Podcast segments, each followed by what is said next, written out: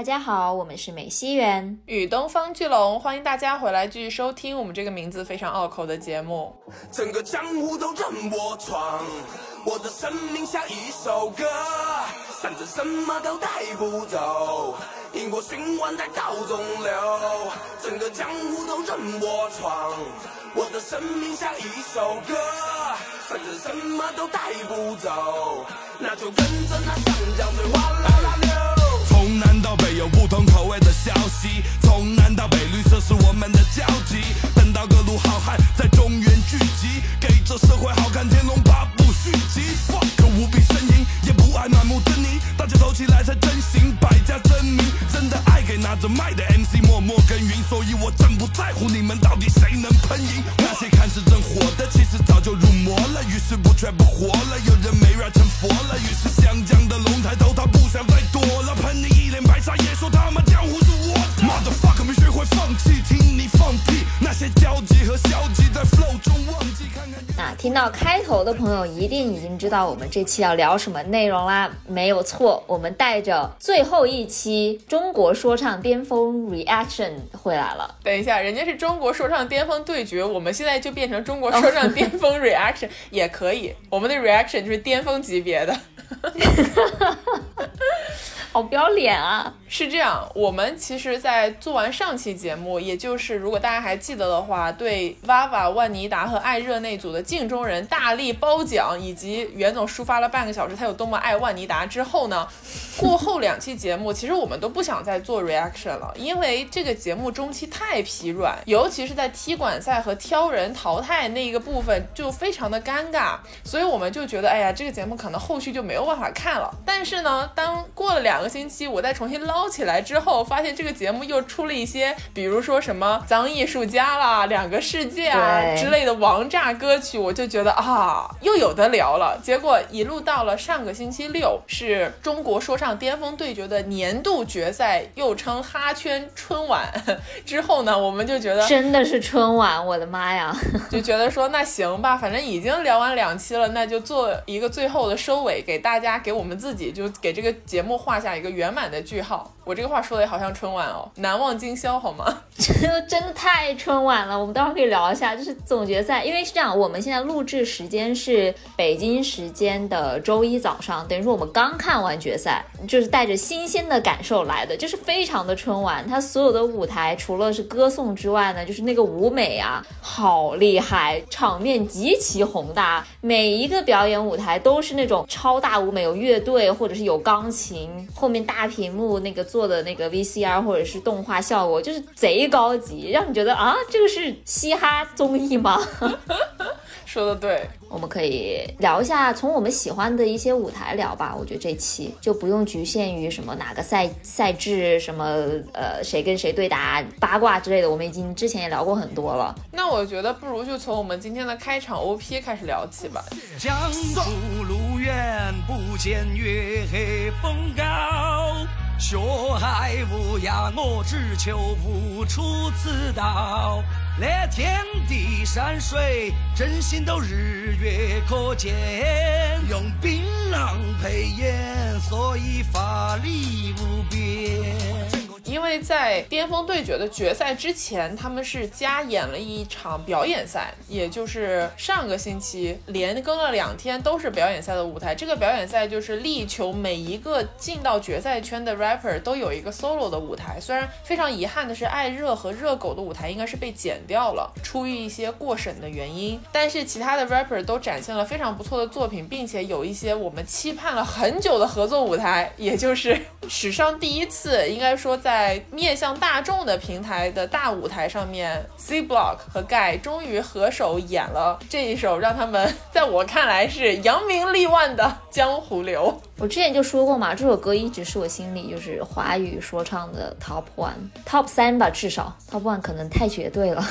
但是真的非常的非常的厉害，就是他当时出来的时候就惊为天人。我第一次听应该是因为一七年是有嘻哈嘛，于是呢就去看了很多当时选手的其他的作品啊等等，然后就看到了就就听到了这首《江湖流》。而我那个时候因为在呃应该是在美国念书的时候，所以呢我就是在室内就是有很多其。其他人外国友人一块儿的情况下，我打开了这首歌。那个时候大家都在吵吵闹闹在聊天，这首歌放出来的时候，所有人都停下了说话声，就安安静静的看完了他们那个 MV，所有人都是那种嘴巴张大，吓掉下巴。就说明这首歌真的太有魔力了，这首歌太好了，没有别的话可以讲，真的真的。我记得第一次看这首歌 MV 的时候，因为它的 MV 非常值得一看，它是一个不能光听歌的歌。我当时对那个画面里面非常粗糙的制作，他们四个人，还有一些别的 CIC 的兄弟，还有一些不知道是不是群演的路人，就是站在那个船上 的那个画面，印象非常深刻。然后他们在船上挥舞了旗帜，你能看得出来花不了什么钱，但。但是粗糙的生命力的感觉是扑面而来的，尤其是《江湖流》的原版歌词，当然跟现在在巅峰对决舞台上的歌词是有很大出入的。他们修改了很多 细节，保证这个歌能够顺利播出。但你如果去听原版的歌词，那个粗糙的沙粒一般的质感是非常强烈和清晰的。嗯，我想如果有观众是从比如说这个节目开始了解到开始看说唱、看嘻哈的话，会有一种疑问，或者是有一种印象说，哦，好像。盖呀，C block 他们就是已经成名立万很久了，然后他们就是有点像吃老本一样，天天讲他们的江湖流什么什么巴拉巴拉巴拉。但是说真的，当他们第一首把这首歌《江湖流》这首歌做出来的时候，那个时候真的是很惊艳，很惊艳的。在那之前，从来没有人做过这个，就是你没有听到过这样的这样的歌曲。对，而且《江湖流》的歌词写的太好了。对，我在第一次看到《江湖流》这首歌的 MV 的时候，感觉是这几个人是如同初生牛犊。不一般，虽然他们其实不是，他们已经出来很多很多年了，但是那个气势是我们现在要从这里开始出发，然后拿下这个天下。就他们说要在这个土地插一面旗嘛，插一面湘军的大旗嘛，你会觉得说哇，很狂妄，我喜欢。但是你现在在看这个大舞台上面他们表演，你就有一种其实已经做到了，你知道吗？就他这个歌里面唱过的，包括什么，我们像飓风般刮过这文化的沙漠，将火苗传到他心里，火苗传到了呀，这。种时代流逝的感觉特别明显。我很喜欢的就是他副歌那个，反正啥子都带不走，因果循环在道中流。这个歌词出来真的太击中人心了。是的，江湖流我还有两个想说的。第一个是它里面有一句话我非常喜欢，说他们从底层一步步爬起，一名合格的 MC 不会忘记来自哪里，不会忘记来自哪里。对啊，这句话写的太好了。Keep it real 是我的开山刀。哇，这些歌词真的深深的印在了。我们的脑海中，对他说的关于这个合格的 MC 不会忘记自己来自哪里这个事情，我觉得在今年这场比赛的 C 八、C 八、C Block 和 Guy 的身上都体现的特别淋漓尽致，因为他们基本上每一场都在说我要 shout out to 我的家乡啊，我要为我的城市感到骄傲，我也希望我的城市能为我感到骄傲，巴拉巴拉。所以呢，这个印象就非常的深刻，他们好像时至今日仍然没有忘记当时在歌词里面唱的自己的。座右铭人生的理念，这样，然后这个会让我想到盖在一 v 一 solo 的时候，他打杨和苏嘛，他唱了《朝天门》那首歌，给我留下了非常深刻的印象，是因为我们前两期的节目都一定程度上在批评说盖好像是有一点，就他虽然走这个现场非常燥、非常燃的风格，但是这些风格都没有留下一首我们真的特别喜欢的歌曲。但是在《朝天门》之后，我觉得他留下来了，因为当时看《朝天门》的时候，我整个人就是被摁在了椅子里。他说：“给你们看看，老子有好狂。”然后我就有种真的好狂啊！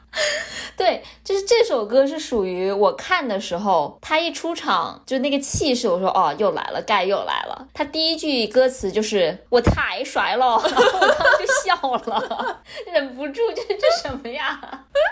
但是。他一直在唱这个，就是他的表现一如既往这么帅、这么狂的时候，你就说，就有种从一开始的这种有点搞笑的氛围，变到了哇，我真的 respect 你，你真的好狂啊，真的。而且他说老子好狂，然后他走路的那个姿势你还记得吗？就那个，就是大摇大摆，大摇大摆，我的妈呀！我觉得那里最妙的是这样子，因为这个一 v 一比赛是杨和苏挑的盖嘛，因为杨和苏从第一场第一集就开始想要挑盖，想要盖。干掉他，就是我要干掉这个现在所谓华语说唱圈里面可能很多人会认为是呃说唱第一人的这样的一个角色，他就很想把他给打倒。因为杨和苏就是一个战斗机。然后他先唱了一首啊《无名》，那首歌好像原名的是叫《王位》。呃，因为节目是把它改成了无名这样子，然后他唱完之后呢，就是盖上去了嘛，然后盖上去呢，就是老子太帅了，然后他什么太狂了什么的。到了中间有一段 bridge 的时候，他就直接喊了说杨和苏，然后 everyone，然后就开始大摇大摆的那样子走啊，就是 in your face 杨和苏。I know，他那地方就是直接喊杨和苏的名字，就有一种我现在不是要给大家看我有好狂，我是要给你看我有好狂。你不是要找我拼这单挑吗？我来走给你看，真的，那段就是效果拉满。就是我真的是觉得盖，就是我们再怎么诟病他，觉得他就是老是走造的路线或者怎么样，人家就是能够把这个路线贯彻到底，做到极致，这是很不容易的一件事情。因为所有人，所有的 rapper 都想走造的路线，他们都在某一个时刻啊，或者说有一些歌是那种特别照，希望所有人就双脚离地这样的歌，但是没有人能够比盖做的更加极致。我觉得就凭这一点，他是真的很值得 尊敬的。我觉得这里有一个很有趣的点，是在于说，其实很多 rapper 是有那种很吵的歌的，但是很吵的歌和现场能不能你真的观众啊，作为这首歌表演的一份子，跟着双脚离地之间是有一个断层的区别的。就是很多人在舞台表演的时候，他可能只是在唱，他没有演的部分。但你看盖的现场，他的演的部分就巨足，哪怕这个歌本身可能就很平啊或者怎么样，但他自己那个感觉就让你觉得我今天不双脚离地，我就对不起我来看这个现场了，你知。知道吧？是的，所以当时我印象很深刻的是，盖在演完《朝天门》之后吧，好像是我不记得是 Capper 啊还是谁说了一句，就是说他觉得盖的舞台表演里面有很多他自己可以学习的地方，那就是在舞台的掌控力方面，这个是经验累积堆叠出来的。对我刚刚其实也是想说，因为盖已经上过很多的大舞台了嘛，在这个舞台上，他那个灯光一打开的时候，就是从上一个红色的顶光打到他的头顶上面，然后这时候你其实看看不太清他的面部的表情等等的，但是你能够从他的阴影看出他那歪起来的嘴角，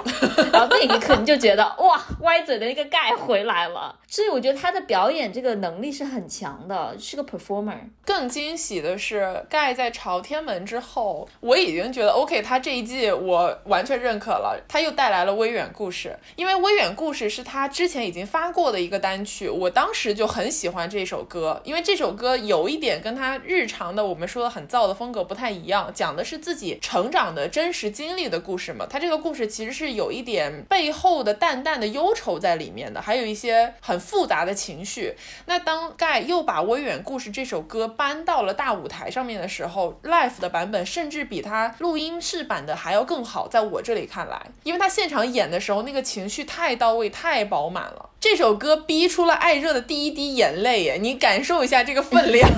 第一滴眼泪，艾热自己说的，他说我不会看别人演出的时候哭的。那首歌，而且他那首歌的舞台的舞美和道具都做得很好。Again，就是后面几期你能发现这个节目有钱了。所有的舞台效果都做得好好哦，嗯，他背后不是有很多堆叠的电视老电视机嘛？当他唱到动情之处的时候，背后的电视机其实是播放着他小时候的照片，或者是他跟他成长的过程中的一些老照片，所以整个那个环境氛围塑造的非常好，是个很好的舞台。啊，他讲那个故事，我觉得还挺唏嘘的。我如果我没记错的话，这首歌的那个 inspiration 灵感来源呢，是他就他红了之后回去办证件什么的，回到威远之后呢，他就就去跟之前的一些好哥们儿兄弟他们一起去一个酒吧吃饭，就是聊呃喝酒聊天这样。然后去了之后呢，他发现吧台的那个调酒师其实是他小时候的一个大哥啊，就好唏嘘啊，这种感觉。就像他歌里唱，他最后唱说威远威远威远。好远好远好远，就是你的过去，他已经在遥远的过去了。他不管是心理距离上、地理距离上，还是时间距离上，都已经是好远好远了。而且《微远故事》这首歌里面有一句歌词，我印象很深刻。他说：“那些东西都没有我的故事精彩。”我们看很多觉得很抓马的影视剧啊，看别人的人生的时候，可能我们都觉得说：“哇，这个好抓马，就好精彩啊，怎么这么跌宕起伏啊？”但是对于盖自己的人生来讲，因为他的人生故事大家也。都很熟知了嘛，确确实实，他的人生比这些都要精彩，都要丰富，都要跌宕起伏。所以当他在歌里面这样唱的时候，他讲自己故事的时候，永远都是最能够打动观众的。还有他中间卧倒在沙发上那两两三声嘶吼嘛，他已经要哭了嘛，那个眼泪就在眼眶里面。虽然他最后是在台下遇到他夫人的时候才抱在一起痛哭的，但是那个地方你就能感受到，这个真的是一个生活千锤百炼的结果。这首歌就是一个真实的生活的印记，我很喜欢这首歌，真的强推大家去看这个舞台，我觉得是盖本季最佳的舞台，在我心里。哦，我唯一的对这个舞台的槽点就是他那个服装啊，我不懂他为什么要穿那个样子。我说一个吐槽吧，就是我跟朋友一起看的嘛，然后呢，盖他每一场的服装外面不管怎么穿，里面都是一件黑色的秋衣，他只是在那个黑色的秋衣外面，比如套防弹背心啊，或者套外套啊，或者套衬衫，套别的什么东西，但是他休息的时候，你看他坐在那里，就永远都是那件黑色的秋衣，你就有一种你能不能把这件黑色的秋衣给我扔了？但有可能是为了遮遮纹身。但也不用一直穿这件黑色的秋衣吧？但你这样说，刘聪他也是一直在穿一件黑色的秋衣，真的呀？嗯。但是刘聪的那个外面的大的造型变化比较多，就是一会儿什么机甲风啊，一会儿什么西装，一会儿中山装啊，这种。是刘聪这次的那个舞台，他的所有的服装就是效果还挺帅的哦。他的歌真的没话说，真的好听，每一首都好好听啊。刘聪是一个下限很高的选手。哦，对，就是有些人是这样，上限高，可能下限很低嘛，就是说属于有时候有好歌，有的时候歌巨踩雷。但刘聪是那种下限很。高，就他的歌再怎么样也不会难听。那既然说到刘聪，来说个刘聪的舞台吧。我喜欢两个世界。好，我刚才有在犹豫要不要开始讲两个世界，因为开始讲两个世界就意味着我要开始进行我的 万妮达案例了。这样，我们这样先冷静一点哈，我们先把两个世界讲了，然后可以再讲一下《空城计之梦刘备》。我们把这两个舞台讲完了之后，你再这两个都跟万妮达有关系。我知道，然后我们再连到万尼达嘛，对吧？不是不让你。讲就先把刘聪讲了，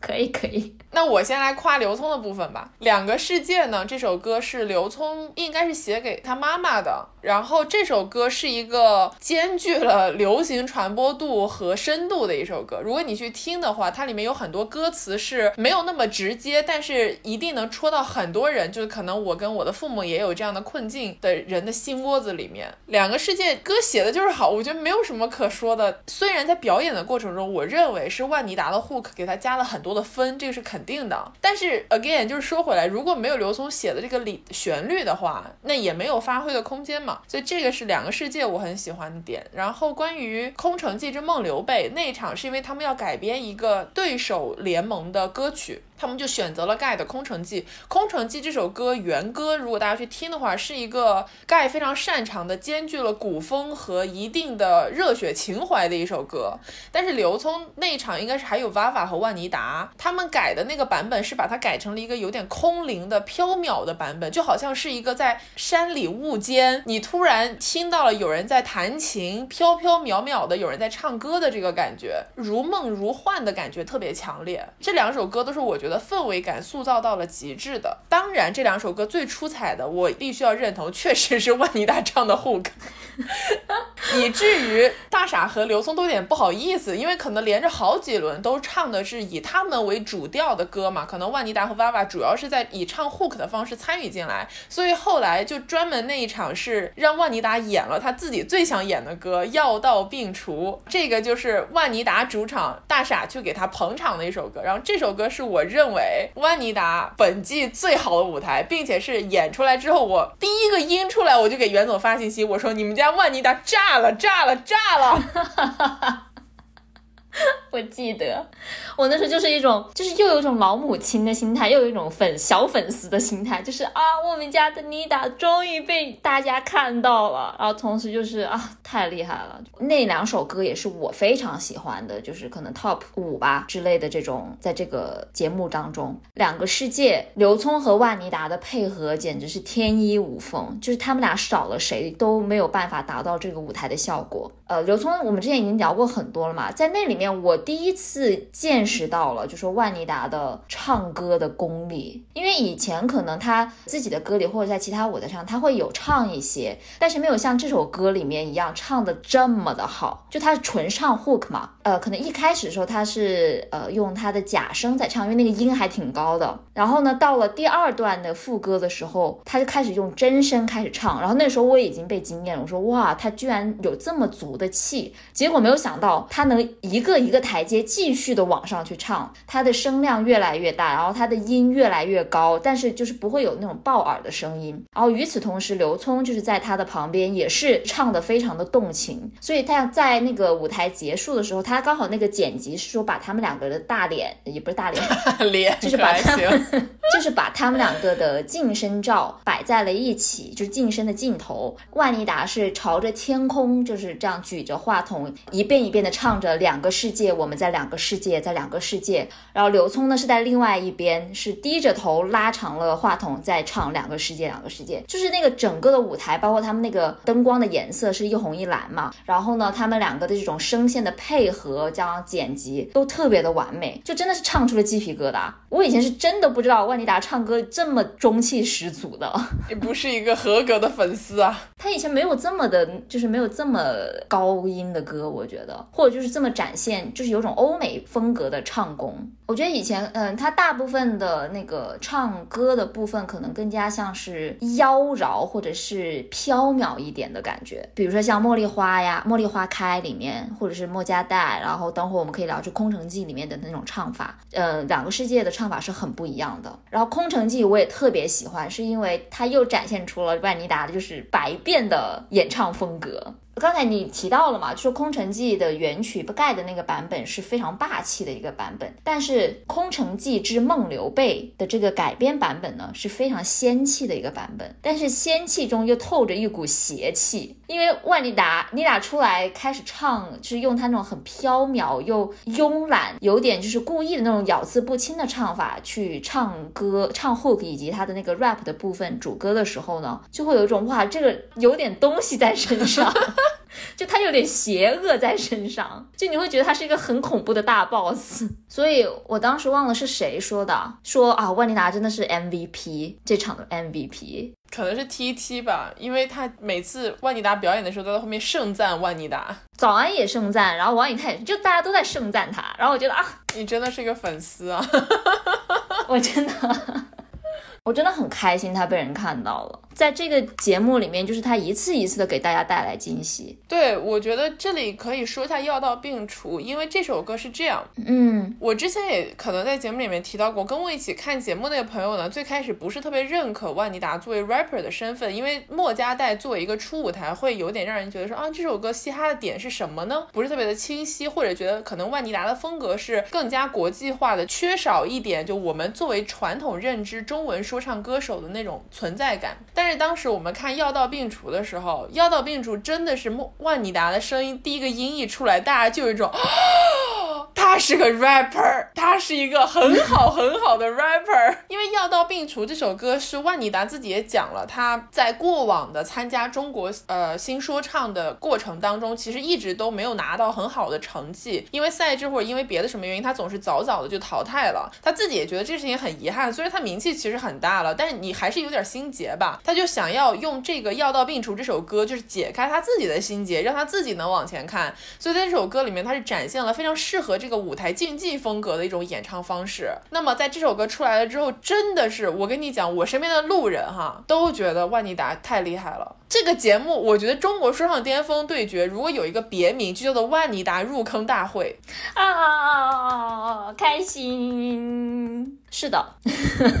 但是我要非常的公正的说一句，他在之前几季的那个新说唱里面，他的表现其实没有这一季的这么好，他是真的有在进步。呃，你如果去看前几季的时候，他唱一些，就是他唱的时候会有一点点抢拍，或者是他那个拍子会有一点不是很稳，就他的气息有点不是那么的稳。但是到了这一季里面，完全没有这些问题了。就他不管是唱那种很炸很猛的，像是药到病除，还唱那种很仙很细腻的。空城计或者是两个世界，他都非常能够拿捏得当。包括总决赛的时候，以父之名这个四个人一起唱了那首，不是以父之名，他们叫成功成功之父。你究竟怎么回事？因为我要说以邦之名，但是作为一个周杰伦的老粉，就会周经常去搞杰伦的老粉是什么？对不起，我现在有点激动。好，没事，你继续。对，但是就是在以邦之名里面呢，万妮达的那一段，他的那个表现太好了。就是他不是说每一个字都是那种嘣嘣嘣嘣像打枪一样的，它是有收有放的，这个能够让它的层次和它的质感、腔调就非常的高级，我很喜欢他的很多的这种处理。最后再说一下，就是他过往的一些歌曲嘛，因为他最早红是在那个《中国好声音》，他唱了一首《牛仔很忙》的一个改编版。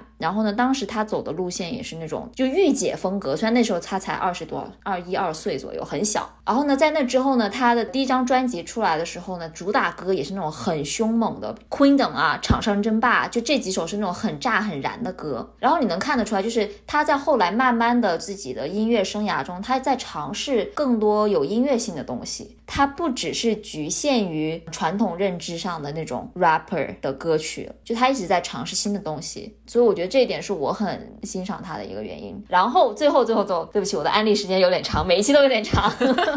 他那个就是昨天是大总决赛结束之后嘛，他零点就发了新的一批这个一批我还没有来得及机会去听，但是应该是 Afrobeat 跟福州话的一个结合，所以我真的很期待。就他又做出了一个很创新的东西。然后再说一个八卦，就是这个唱片的制作人应该是他的男朋友，一个黑人哥哥，就他们很甜，挺好，蛮好的。嗯，我真的太为他开心了，嗯。中国好声音那个时期呢，他其实被人家所知道，是因为他身材很好。所以你如果去看他的视频底下，总会有一些很恶臭的声音，说一些很恶臭的话。就是过了很多年还是这样。就你哪怕你现在，呃，因为我是在 YouTube 上面看的，就是呃说唱巅峰对决嘛，你去看前几期的节目底下还有人在评论他的身材。所以我觉得他走到这步，我真的对我真的非常替他开心。就是大家终于认可他的实力，他的他是一个很有才。才华很有才华的音乐人，确实，就像我刚刚说的，这个节目的别名绝对是没错的，因为很多人都是随着这一路赛制的进化，看到了万妮达的很多面，而且不光是她在舞台表现上的很多面，她私人生活当中性格也很可爱嘛，就她其实是一个很有反差感的一个女孩子。对我反正是路人转路人粉了，这是肯定的。虽然袁总好像不愿意乐不乐意收我这个路人粉，但是不管怎么说，我收我哪有不乐意，我敞开胸怀好吗？好，但是就是说，我觉得万妮达确实做到了被人家看到，就是宝子 是宝子 是宝子 是宝子总会发光。对，我想说是金子，这个剪进去。我想说是金子总会发光，然后是宝藏总会发光，结果脑子想着想着变成是宝子总会发光的。对不起。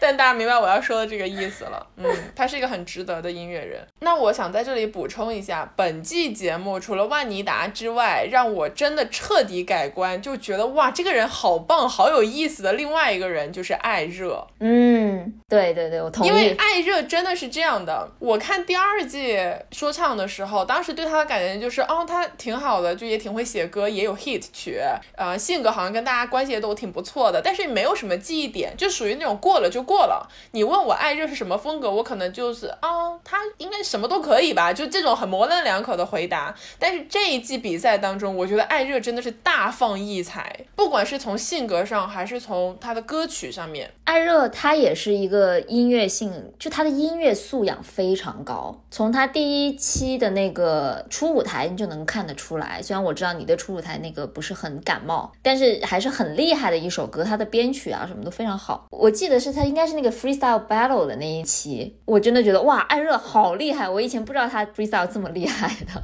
而且我觉得那个给我印象很深刻的是是啥吧？当时 freestyle battle 的时候，因为后续也有些争议嘛，就包括删减片段，然后粉丝吵架，乱七八糟的。但我们就不在这里去详聊这些了。但是你能总体看得出来，因为第一组成功之父和一席之地，他们之间是很有火药味的那个状态嘛。那其实，在最开始大家已经有点把这个战斗氛围拉满了的时候，艾热出来有点四两拨千斤的那个意思。嗯，艾热。你能从整场节目看下来，他的感觉是他真的很 peace。他真的对很多事情没所谓的，真的很 chill 的一个人。你会觉得这种很平和的心态，而且不是演的，不是嘴巴上说的，是他所有的举手投足，你都能判断这人就是这个样子，是很难得的。我觉得，就他有点像是在大隐隐于市的一个高人的感觉，就在闹市当中能够保持他自己的一方净土。你让我想到一个很搞笑的小插曲，你还记不记得中间有一集是《成功之父》他们不是唱了一个情歌嘛？完了，包括刘聪啊、大傻都有在节目当中或有或无的暗示说：“哎呀，我跟我女朋友，我跟我老婆可幸福了那种感觉。”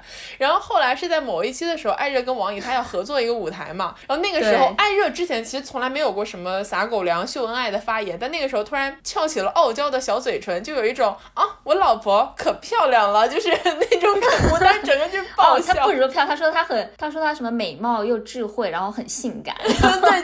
整个那个表情就是看我的老婆，我们很幸福那种感觉。呃，那首歌其实我很喜欢，头头是道叫做，也是他们呃那张专辑的。你这样说到头头是道的话，我觉得可以展开讲一下艾热和王以太的组合，因为我觉得这季比赛必须过后，肯定有很多人就是联名血书说你俩真的组个组合吧，办固定吧。他们出了专辑了呀，我已经说了很多遍了。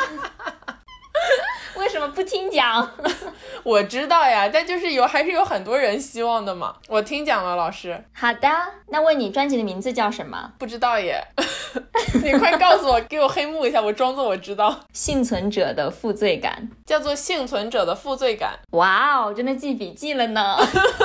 好虚伪的一段对话，因为这张专辑是应该是今年出的嘛，所以他们就很有很多的素材可以去上台表演。就是他那张专辑里面真的 cover 掉了非常多的话题。我觉得一席之地能拿冠军，绝对离不开王以太跟艾热，因为他们有太多就是环节的比赛是需要，比如说改编啦，或者是主题创作等等的。王以太跟艾热的存在，一定是给他们就是一个叫什么定心丸。没有他们，他们呃，这个一席之地是不可能达到这个冠军的位置的。确实，因为他们贡献了很多特别好的作品，我觉得这个是最重要的。他不光是当时那个表演好，他们俩的很多歌是真的，大家下来回来还会找去听的歌曲。很耐听，很耐听，我一定要再推荐一下这张专辑《幸存者的负罪感》。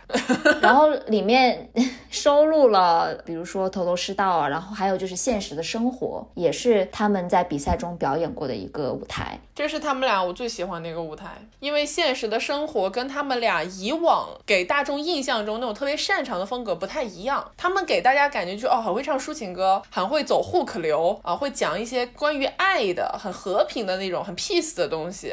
但是现实的生活不是的，现实的生活是一个刀刀是血的歌，就像是盖的微远故事一样，它讲的是现实的故事，是他们和他们很多朋友一路漂泊做说唱的故事。这个现实的生活里面，他们俩展现的 flow 的技巧，我觉得是非常非常厉害的。中间有好多段王以太和艾热那种互相配合，还有他们俩分帕的那个选择，我觉得简直是绝了。但这首歌因为很不幸，当时他对上的应该是微远生活，如果没记错的话，那呃微远故事，对不起。对对，所以就是没有办法。但是这首歌在现场表演的时候，我也起了鸡皮疙瘩的。我就觉得哇，这歌写的太好了。再说一万遍这个话，永远都是真实的故事最能打动别人嘛。你就把真实非常坦荡的呈现给大家，这个东西本身就已经足够有震慑力了。嗯，然后王以太和艾热，我想说个小插曲，就是顺便也可以聊一下另外一首我非常喜欢的歌，是大傻的那个哦，不是大傻了，人家是宇哥。别提了，好吧，我到现在都盛宇是谁不认识。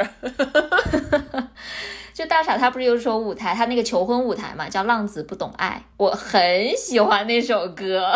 浪子不懂爱，但是懂得修轮胎。浪子他不懂爱，但是会修轮胎。我当时就很想吐槽，会修轮胎管什么用啊？就你们是天天爆胎吗？哇，我跟你讲，修轮胎很有用的。我回头跟你讲那个故事，就是在公路旅行当中遇到了一些困难，那个时候真的觉得哇，如果能修轮胎，真的太厉害了。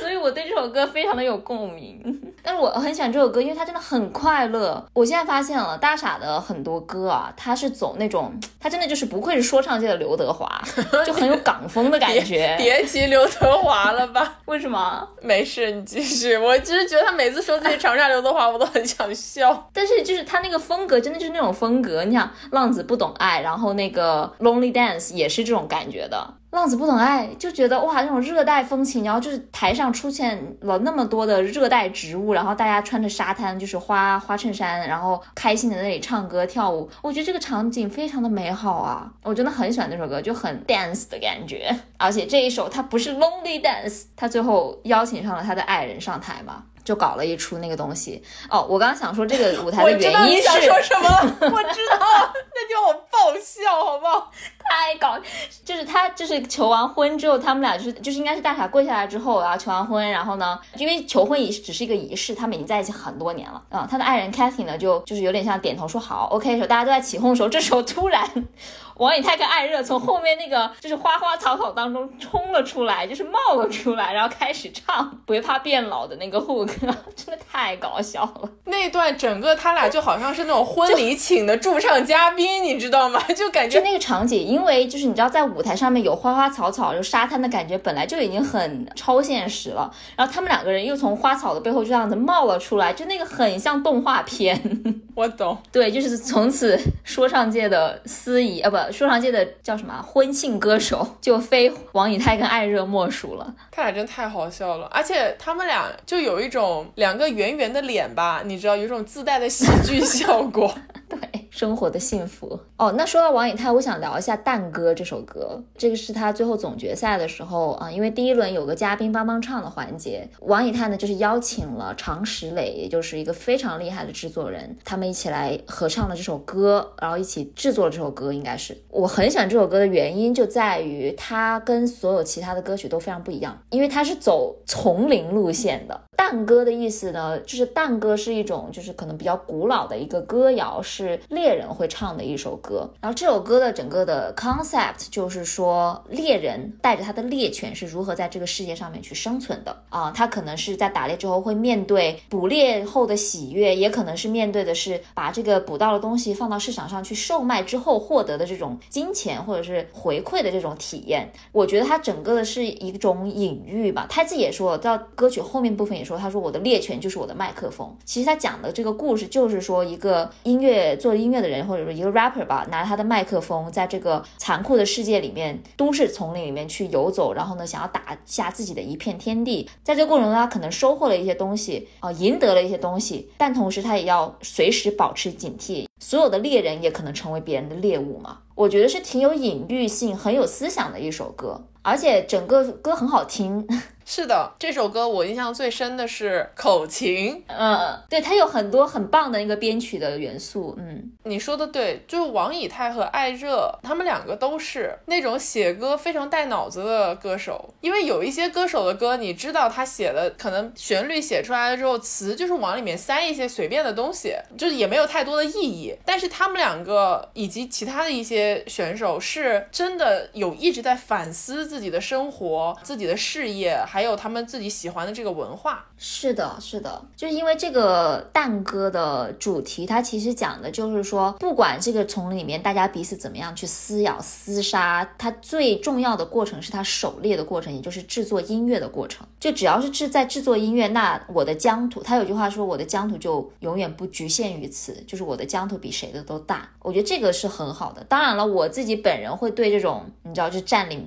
捕猎这样的一些 concept。有一些自己的一些呃想法，我懂。就我不是很喜欢这种特别有攻击感、捕猎感的东西，但是这首歌是非常好听的，而且它这个立意我觉得是好的哦。然后因为你刚刚说就是做歌带脑子嘛，有另外一首歌我也很喜欢，就是很带脑子的，是 Bridge 的黑胶唱片。因为那首歌哦，也是对我来说有点惊喜，是在于就他通过这首歌去表达了自己对这个音乐的喜爱。我觉得这个是很很打动我的一个地方，就他真的是非常热爱音乐，他热爱的音乐不只是说嘻哈音乐，因为你听黑胶唱片的话，会听很多，会听到很多爵士啊、雷鬼啊等等各种各样不同的风格。他在这首歌里面其实致敬了所有的这种风格，就他通过自己对黑胶唱片的这种爱，表达出了对整个音乐的尊敬、学习和喜欢。他是很认真的在对待这个事情，虽然他可能表现出来好像觉得他老师会看起来有点幼稚，或者是很很有童趣的感觉，但他其实是自己很有想法的一个人。你说到这个，我会有一个很深刻的感受是什么？因为 rapper 都很喜欢说话，完了之后呢，rapper 他们其实日常就会说一些在别人看来有一点假大空的东西，比如说我们就是要 keep real，然后我们就是要 peace，我们就是要 love，就这些东西，可能在很多别人看来就会觉得说啊，你这就是说说而已。或者说，你说你自己很喜欢说唱，你其实也就是为了钱，你就会有很多这样的先入为主的印象。其实你看这个节目，你有一个很明确的感受，就是其中一部分 rapper，当他说我自己真的很喜欢这个文化的时候，他是真的很喜欢这个文化，因为这个东西是能够通过音乐表达出来的。你看大家写的歌就知道，每个人的生活态度和对这个文化的这个文化，就他们自己从事的事业嘛的反思是不一样的。然后在这种反思之间，你其实能看得出来哪些人是真的就是非。常非常热爱的人，Bridge 就是一个很典型的例子，因为 Bridge 是那种就一直在说我们呃城市怎么怎么样，我们兄弟怎么怎么样，我们就是他会讲很多那种就我说的口头上的大话，就我大话是打引号的，当然，但是当他开始唱歌的时候，你会发现哦，他其实是真的有在思考这些事情，而且把他们都变成了真正的作品。没错，我觉得这一季里面 Bridge 就是感觉他现在真的是个三十多岁的人了。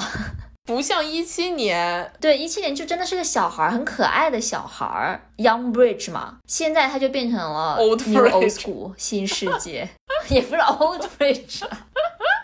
开玩笑了，但是我懂你的意思，尤其是他中间好几次，就是说，比如他们冠军 Forever，他们这个联盟遇到了一些危险的时候，他就会说我要去扛这个事情，我要帮盖哥、胖别分担这些东西，就能明显感觉到，哦，OK，他真的是成长了，他成熟了，而且他做的音乐也越来越有自己的风格，就没有人能像他一样，我觉得可以称之为幼稚园 hip hop。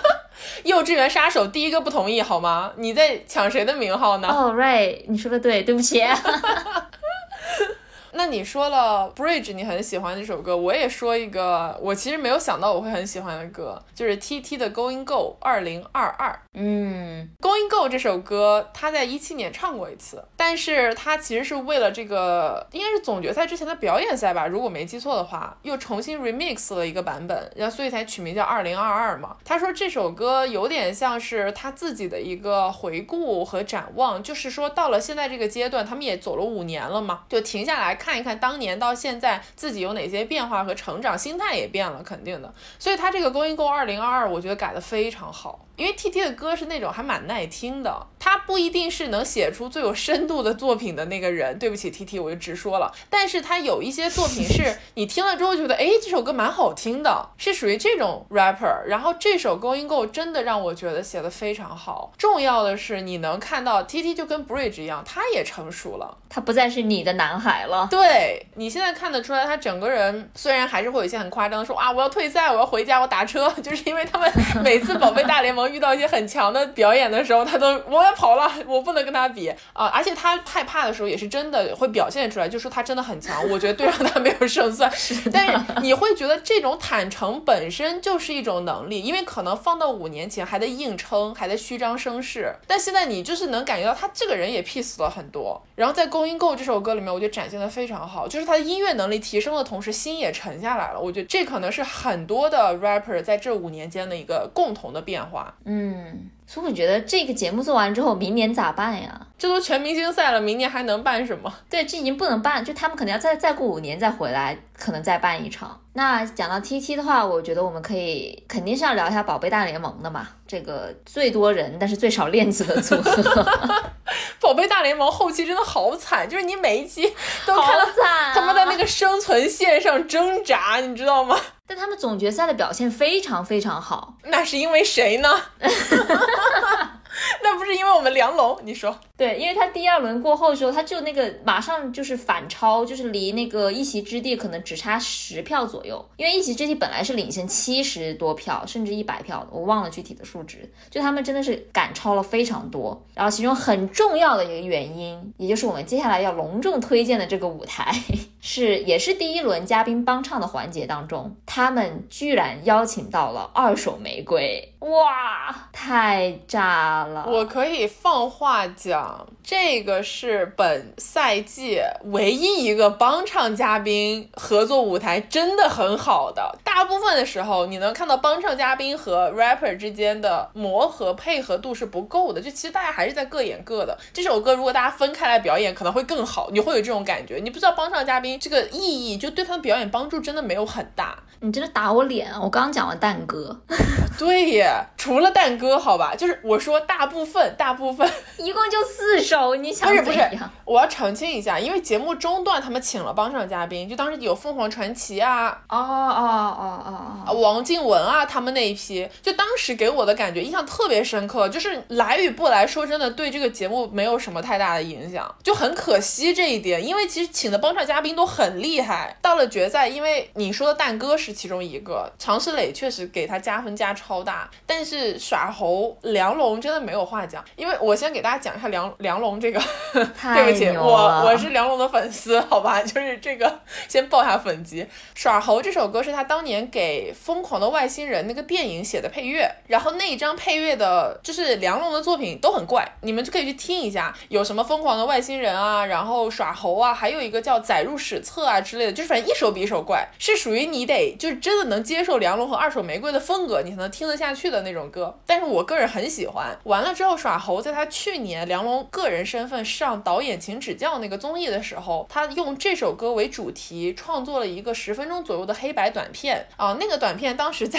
节目过程中的放映中是惨遭腰斩，因为那是唯一一个就观众因为觉得这拍的什么东西，然后大家集体不想看了，所以后面就中断放映的这么一个片子。但是那个成片，我个人非常喜欢。啊，因为他是一个个人风格极其强烈的人，如果你喜欢他的风格，你就会很喜欢他；但如果你 get 不到他的风格，你就会觉得他不就是东北唱二人转的吗？有跟那扭秧歌的有啥区别呢？就很多人对他是有这样偏见的。但是耍猴这首歌，它的中心思想就一直在唱一句话嘛，就是天天抖擞，精神抖擞。而且梁龙的唱腔大家都知道是那种天天抖擞，天天抖擞，精神抖擞，很有意思。并且再有一个二手玫瑰，我一直以来都非常喜欢的，他们就是。本土摇滚做唢呐做的最好的乐队，我巨爱唢呐，我爱唢呐，好吧，所以我真的非常喜欢二手玫瑰。然后他们跟宝贝大联盟合作《耍猴》这首歌，这个选曲本身就让人很惊喜了。是的，我真的哇，我看这首歌的时候，我整个人就是笑出来了，就全程挂着笑容，真的好棒啊！这首歌，对吧？而且我觉得特别妙的是，你刚刚不说别人觉得他是什么扭秧歌或者什么，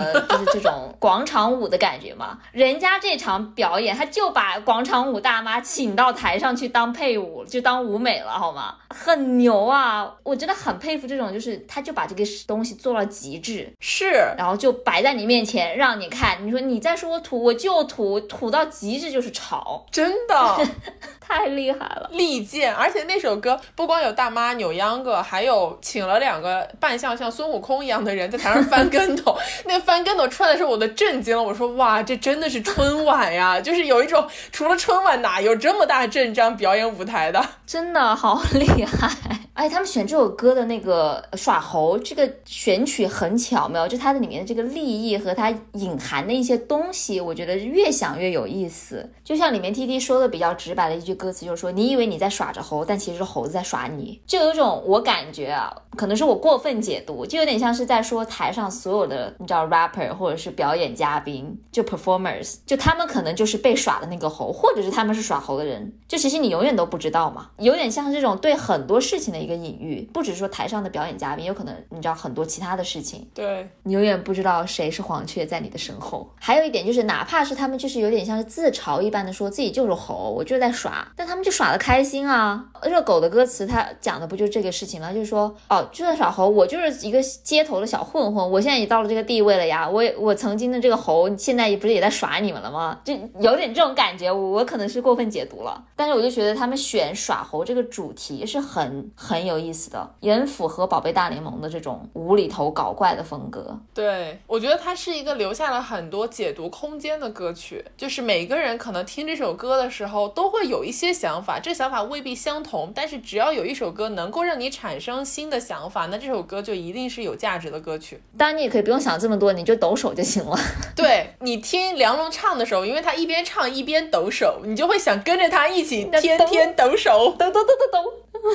我觉得，既然我们已经说到现在，并且我们已经说到宝贝大联盟和热狗，那么今天我们特地放在最后一个来讲的舞台，也是本赛季当中也许分量最重的一个舞台，是来自 MC Hotdog 热狗的《脏艺术家》。嗯，这首歌是我觉得任何人看了他的 live 都不可能不产生触动的一首歌。因为这首歌讲了太多的东西，他个人的圈子的作为表达者的等等很多的东西，而且舞台的设计也非常的巧妙。我们可以就是稍微深入的来讲一下这首歌。其实这是一首很简单的歌，它没有很复杂的旋律，也没有很华丽的技巧。它就是最热狗、最 old school 的那种八零八的风格。然后呢，他上台之后，也就是像他平常那样，戴着一顶鸭舌帽，然后呢，穿着一件白 T 走上了台。走上台之后呢，那个台舞台上面是有很多白色的背景板的。然后这个时候，其实你还是不知道他想要唱什么，你只要这个歌曲的名字叫做《脏艺术家》，就觉得哼，脏艺术家。然后他一开口开始讲述的时候，你就大概知道他要讲什么东西了。他一上台之后，马上就是直接进的那个最终重要的副歌，就是我想要当艺术家，当艺术家，我想要当艺术家，当艺术家。这个时候就是那个态度就已经出来了嘛。然后呢，他就开始进行了自己的一个叙述。那这个叙述其实就是关于一个表达者的困境，就他在说，我想要表达诚实的东西，但是我想要说实话，但是可能没有办法做到，因为现实的种种的不可言说的一些东西，我没有办法去做真正的自己，或者说真正想要说的事情。就是结合他自己的人生经历，因为他已经做这个做了太多年了。结合这个人生经历的话，你能感受得到，说他在反思自己，他很纠结，他有很想说东西，但同时他又要因为现实的原因，他要去做一些妥协。但他做完这个妥协之后，可能也会对自己产生一些疑问。就是我这样做真的值得吗？就比如他会说改头换面后，Face ID 把我锁住，就是连他的手机都知道他改头换面之后不是他自己了。对，而且那一句我印象，他说 Face ID 把我锁住，Hey Siri 说这不是你，你是懦夫，真的艺术家怎么可能怕穷途末路？哇，那一段出来的时候，我真的就是脑袋像像是挨了一记重拳的感觉，写的太好了。他用这么简短的几个词组，就精准的表达了几乎所有我们不说艺术家，就是所有在表达、在创作的人都会面临的一个问题。真的艺术家怎么可能怕穷途末路？但是谁又不怕穷途末路呢？没错，就是我想说的点。但其实真的很多的很多人，他们面临的是生存的困境。这个东西你没有办法去苛责他，但是你因为这个事情做出了改变之后，肯定也会在自己心理上面留下一一个空洞的地方。就是我现在还是我自己吗？然后呢，到了副歌的部分，他就唱：“我想当艺术家，当艺术家。”然后说：“把泥巴丢在我身上，变脏艺术家。”抽象一幅画，或许它注定会挂。想做有史上牛纸上最香的一束花。对，这也是为什么这首歌最终的命名是脏艺术家。穷途末路其实是一种，就是你沾染上了你可能不想沾染的东西的这么一个状态。那你在这个状态当中，你只要在这个圈子，不管任何的圈子，嘻哈别的什么东西，摸爬滚打的时候，你一定是满身泥泞的。所以最终他变成了一个脏艺术家，在舞台效果上面的呈现就是他穿的白 T 嘛，然后他后面有很多的 dancer 在画纸上面涂涂抹抹，后面呢，他们就把这些涂涂抹抹的颜料全部都泼到了热狗的身上，就或者说抹到了热狗的身上，那热狗的白 T 上面就全部都是颜色，包括他的脸，对，包括他的脸，就他不是一个像他来这个舞台上的时候那个一尘不染的单纯的打引号的样子，因为白色在我们的心中永远都象征着单纯嘛。不是那个纯纯白无瑕的状态了，但是这个身上有颜色的、满身都是涂料的人，在一种很悲怆的氛围里面，在持续的唱着“脏艺术家，脏艺术家，我想要做艺术家”。对，就是那个，其实是整首歌的高潮，不管是从歌歌曲上，还是从当时现场的表演舞台上来说，他蹲下来了嘛，然后所有的其他的 dancer 就围着他往他身上扔饮料，他浑身脏兮兮，脏兮打引号脏兮兮之后，他突然破茧而出一样冲出了那个人群，飞出来大声的唱：“我想要当艺术家，当艺术家。”就那一刻，那种冲破困境，像是有点像困兽之斗，重获新生，解脱，就是抛下所有的顾虑之后冲出来，仍然是想要做一个艺术家的那种种冲劲，真的非常的有感染力。而且这里我觉得有一个非常棒的后续，就是说他那场是跟大傻 PK 嘛，在他就是全身都脏了之后，大傻上台，大傻穿的也是白色，然后大傻就要去拥抱他，热狗就是往后退，大概就是说我身上脏了，你不要来抱我，然后大傻还是抱住了他，然后大傻抱完他之后，大傻身上也是颜料。你那个瞬间就会感觉到，就是说这个东西，热狗所表达的，做艺术家也好，做 rapper 也好，做表达者也好的这个困境，是所有在场的 rapper 都能够感同身受的，并且他们愿意共同去承担这个事情。而且热狗在下了台之后，大家的 rapper 都涌上来拥抱他，没有人介意他身上脏了或者是怎么样。就那个瞬间，你还是会有一种很感动的心情。嗯，而且我觉得脏艺术家这个脏，它代表的东西其实也蛮值得去探。探讨的，或者说可能会是一个有开放性解读的一个空间，在一种解读方式，我觉得是说，OK，他现在身上很脏，是因为他被现实给玷污了吧，有点这种感觉。还有一种脏是来自街头的这种脏，就是因为大家都知道，就是嘻哈说唱，它是来自街头的东西，它本身就带有一种野性的东西在，它不是那种很高雅干净的一种艺术，它里面会有很多的，比如说脏话，或者是那种不是很正面的东西，本身就带着这种脏气在身上的。但即使是这样，那脏艺术家他也是一个很有价值的艺术家。就他的这种脏是那种非常原始的，来自底层的，或者说呃来自普罗大众的这种，不是那种经过精心的修饰之后呈现出来的艺术，而是一种非常原始的艺术。你知道他的这首歌里面有几句歌词是非常打到我的，我觉得是可以接着你的那个来讲。因为说唱艺术，它作为一个来自街头的艺术，它其实除了音乐之外，最重要的是语言嘛，是它表达的文字的内容嘛。热狗在这个歌里面唱了两段，第一段的时候他说的是：“我想念那个包厢，我想念那些真挚的歌词，就像是铁打的刀枪。”这是第一个，就是他把歌词比喻作刀枪。第二个，他说来自街头的艺术家只需要一支笔，就算查无此人，也活在你的记忆里。就这两段给我的印象非常深刻，因为说唱的这种表达最开始的来源就是起源于一部分的黑人对于自己现状生活的不满，他想要唱出自己的真实生活。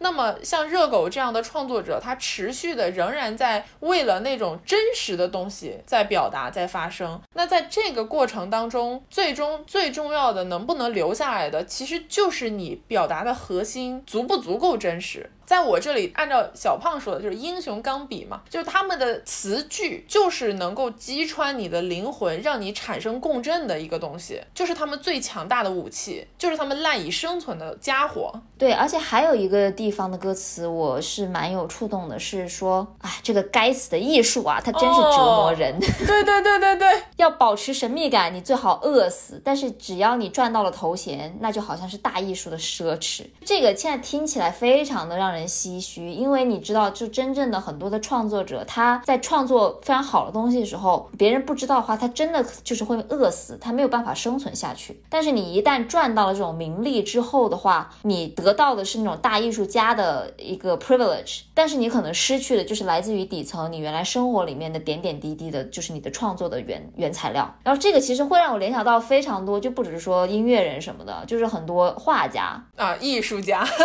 或是那种街。街头涂鸦的这种艺术家，他们在街头去涂鸦的时候都是匿名的嘛，很多就你可能不知道这个是谁画的。一旦等他们出名成名了之后的话，把他的东西放在了真的就是画布上面，放到了画廊里面，就真的是很奢侈的一件事情。但是这样的话，那些人他这个歌词里面后面又有一句“好香好香”，我连笑容都是僵的。就你一旦身处到这种名利场中，你就身不由己了，赚到了大艺术的奢侈，但是你失去了就是原。原本的艺术。我懂，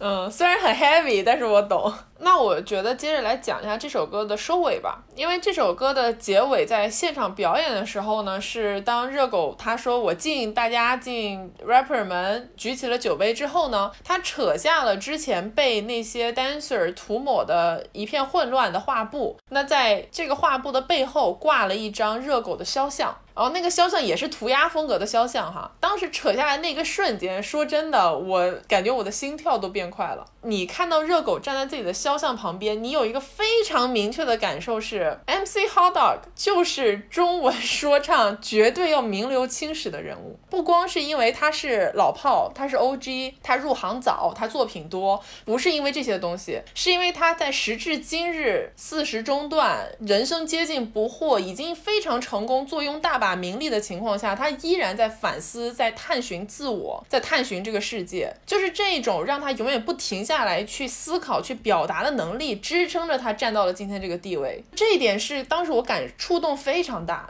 因为能够像他这样的 rapper 非常非常少，是的，而且我觉得这里就是我们其实一直都没有就是很公开的，就是讨论过热狗这个人嘛。我觉得是这样的，热狗这个人他一直有很多争议，他有很多的问题，他有私生活啊、两性情感啊等等，就是很多的这种花边的事情啊，他也有很多争议发言、不当发言等等。但是他作为一个创作者，他这种持续创作和表达的能力来讲是绝无仅有的，是在嘻哈圈来讲独一无二的。他一直在坚持啊，就像你说，他已经做到这个地步了，他完全没有必要再回来参加这种比赛，何必呢？但他回来了，他愿意去带新人。你看他的宝贝大龄联盟其实都是新人，除了 T T，除了 T T，T T 是长得很像新人的老人，对。他有那种责任感，就有点像叫什么，像像像爷爷，爷爷有点过分了吧？你说像叔叔也行啊，就你感觉他是有那种责任感在的，就是有点在领头的这种感觉。他的很多歌，如果你去听他其他，就最近他不出了新专辑嘛，有很多歌其实还蛮一直在就是对这个世界进行一些反思，对自己进行一些反思，这个是很难得的。而且我不知道这个是有多大的真实成分在，但是就是有看到网上说。就有人去过现场，然后就 report 说，当时他说了很多话，其实一直在鼓励大家，就说作为年轻人，你们也要不断的继续的去反思、去创作、去带有一定的批判精神去看待所有的东西，然后要去爱这个音乐。然后他最后说了一句，说我希望能就是有很多有更多的年轻人去加入到这个发声的行列当中去，而不是像我一样老是一个老头在这里说。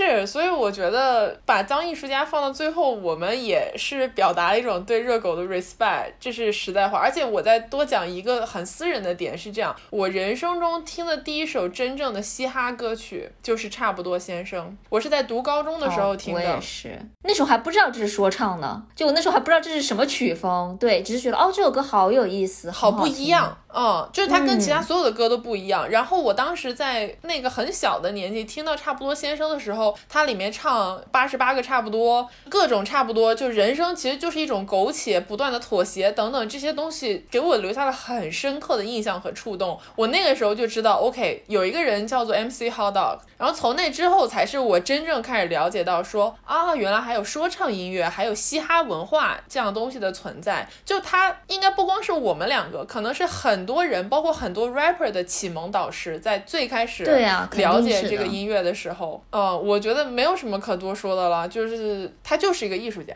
对，然后艺术家一定有自己很多的问题，